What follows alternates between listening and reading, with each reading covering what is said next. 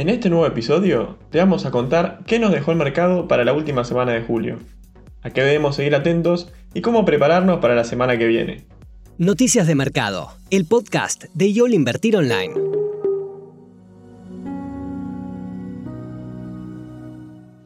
Para comenzar esta edición, vamos a comentarte cuáles fueron las noticias más importantes en esta semana que acaba de terminar en los mercados financieros internacionales. Uno de los hechos más relevantes está relacionado con lo que sucedió en China, y fue que los índices bursátiles de Shanghái y Hong Kong cayeron entre un 4 y un 5% respectivamente, luego de que los reguladores del gobierno chino hayan confirmado nuevas normas que perjudican al negocio de las tecnológicas en el gigante asiático. La Administración para la Regulación del Mercado de China decidió exigir a Tencent que renuncie a los contratos de exclusividad sobre derechos de autor musicales para cumplir con las normas antimonopolio. Esta medida provocó una caída del 9,80% en las acciones de la compañía. De esta manera, Tencent se suma a Didi y Alibaba entre las tecnológicas que han sido sancionadas por el gobierno chino en el último tiempo. En el caso de Didi, fue sancionada por haber recopilado información privada de sus usuarios de manera ilegal, mientras que Alibaba fue multada en abril a pagar unos 2.700 millones de dólares por violar las reglas antimonopolio y abusar de su posición en el mercado. Entre otras medidas punitivas anunciadas por Pekín, también se anunció la prohibición de las clases particulares con fines de lucro en las materias escolares básicas para aliviar las presiones financieras sobre las familias. La noticia de los cambios en la normativa provocó un colapso esta semana en los títulos de compañías como Tal Education Group y Gaotu Techedu, que han perdido más de un 70% de su valor. La segunda noticia de esta sección está relacionada con los Estados Unidos, y tuvo que ver con una sorpresa negativa el jueves en el dato preliminar del PBI de la economía norteamericana. El Departamento de Comercio informó que registró un alza del 6,5% en el segundo trimestre del año. Sin embargo, el dato se ubicó muy por debajo de las previsiones de los analistas, que estimaban un crecimiento del 8,5%. No obstante, fue superior al 6,3% de los tres meses anteriores. Otra sorpresa se ven las peticiones para el subsidio por desempleo, que volvieron a estar por encima de las previsiones por segunda semana consecutiva. Según reportó la Oficina de Estadísticas Laborales, el dato semanal se ubicó en los 400.000 reclamos. Por su parte, los analistas habían calculado unas 380.000 solicitudes. Sin embargo, a pesar de que la variable haya dado mal nuevamente, fue menor a los 424.000 informados en la semana anterior. Por último, también estuvo la decisión de la Reserva Federal este miércoles que decidió mantener la tasa de interés de referencia en el rango entre el 0 y el 0,25%, nivel en el que ha estado desde marzo de 2020, cuando implementó dos bajadas de los tipos por los efectos recesivos que causó la pandemia de coronavirus en la economía de los Estados Unidos. En lo que refiere a la renta variable, Todas las miradas del mercado estuvieron puestas en la publicación de los balances de las grandes tecnológicas. A continuación, detallaremos los puntos más relevantes de cada una de ellas. La primera en publicar fue Tesla, que presentó sus resultados el lunes tras el cierre de la jornada bursátil y logró superar con creces a los pronósticos del mercado. Informó un beneficio por acción de $1,45 dólar cuando los analistas esperaban 94 centavos y también superó los mil millones de dólares en ingresos netos trimestrales por primera vez en su historia, lo que significó una cifra 10 veces mayor a la que había reportado en el mismo periodo del año anterior. A pesar de las limitaciones relacionadas a la escasez de semiconductores, la empresa logró mantener la producción funcionando lo más cerca posible de su capacidad máxima. Sin embargo, su director ejecutivo, Elon Musk, afirmó que la situación podría tener consecuencias en los próximos trimestres. En la semana de la publicación de su balance, Tesla finalizó con una variación positiva del 6,8%. En segundo lugar, comentaremos cómo le fue a Apple. Y lo cierto es que la compañía de la manzana superó las expectativas del mercado en todos los ámbitos.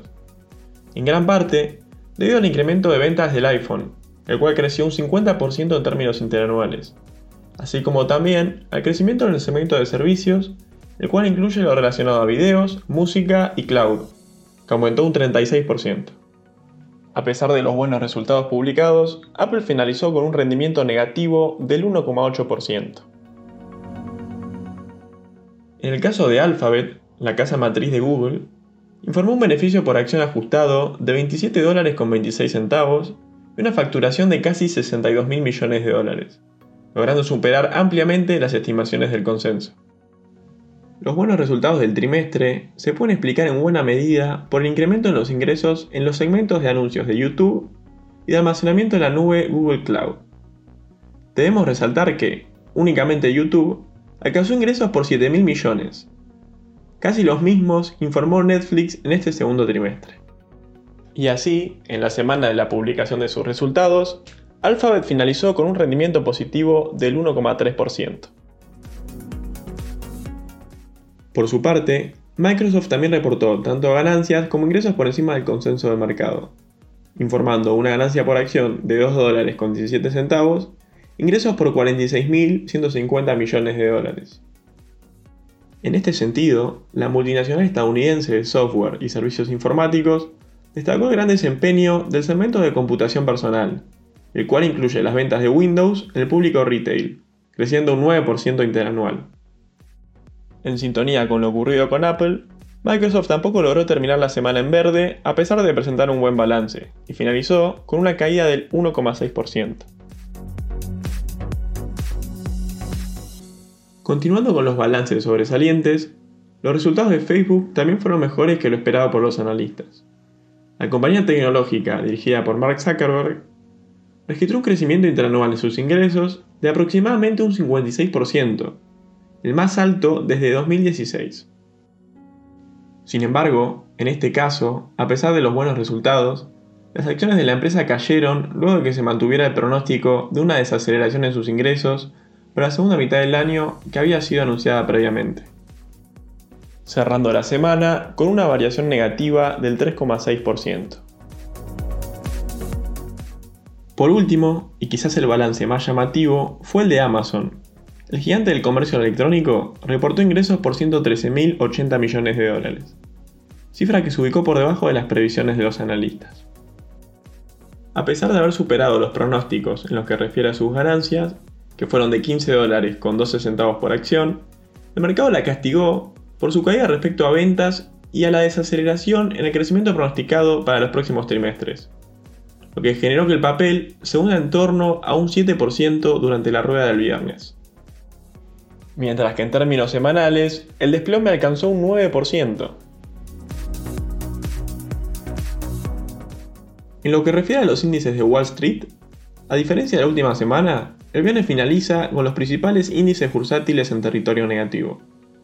Impulsado justamente por fuertes caídas en las principales empresas tecnológicas, tras presentar sus resultados trimestrales, el índice Nasdaq tuvo la peor actuación, cerrando la semana con una variación negativa del 1,11%.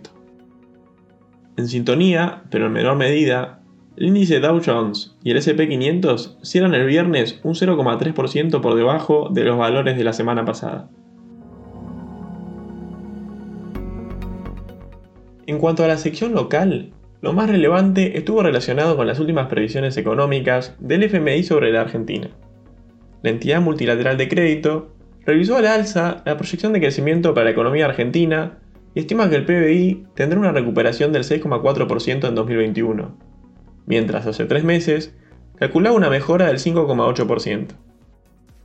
Por otra parte, el organismo dirigido por Cristalina Georgieva redujo levemente su expectativa de crecimiento económico para 2022. La recortó al 2,4% desde el 2,5% publicado en el informe anterior. En segundo lugar, en lo que tiene que ver con macroeconomía argentina, la Bolsa de Comercio de Rosario proyectó una siembra de 38,7 millones de hectáreas de granos y oleaginosas para la campaña de 2021-2022, superando por 500.000 a la temporada anterior.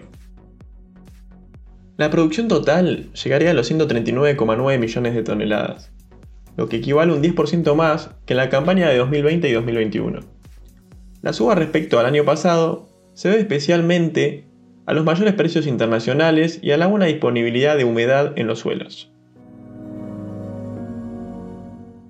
En cuanto a las noticias relacionadas a la renta variable de Argentina, lo más trascendente esta semana estuvo relacionado con Vista Oil y la publicación de sus resultados trimestrales. La petrolera obtuvo un beneficio neto total de 5,5 millones de dólares, superando los 4,9 obtenidos en el trimestre anterior y a la pérdida de 39 millones del mismo periodo del año pasado. Los mejores resultados se explican por el aumento de la producción de barriles diarios en un 67% interanual, mientras que las ventas totales de la compañía superaron en un 43% al primer trimestre del año, y en más del doble al mismo periodo del 2020. Otro suceso relevante, también relacionado a una petrolera, fue el anuncio de la calificadora de riesgo Fix, afiliada de Fitch Ratings, que emitió un informe en el que sube la calificación crediticia de IPF, como emisor de largo plazo de A a AA, que representa una mejora de dos escalas respecto a la nota que tenía la empresa. La suba es consecuencia de un aumento en sus márgenes operativos por un incremento en la producción de gas y petróleo, y de la venta de combustibles en estaciones de servicio. Siguiendo con IPF, esta semana, la compañía estatal anunció que invertirá 17 millones de dólares para determinar el potencial de la formación de hidrocarburos no convencionales de vaca muerta en la provincia de Mendoza. Según los directivos de IPF, la maniobra constituye un paso estratégico para el futuro petrolero del país, ya que abre nuevas perspectivas ante la posibilidad de ampliar los límites geográficos para el desarrollo de la formación geológica de shale gas.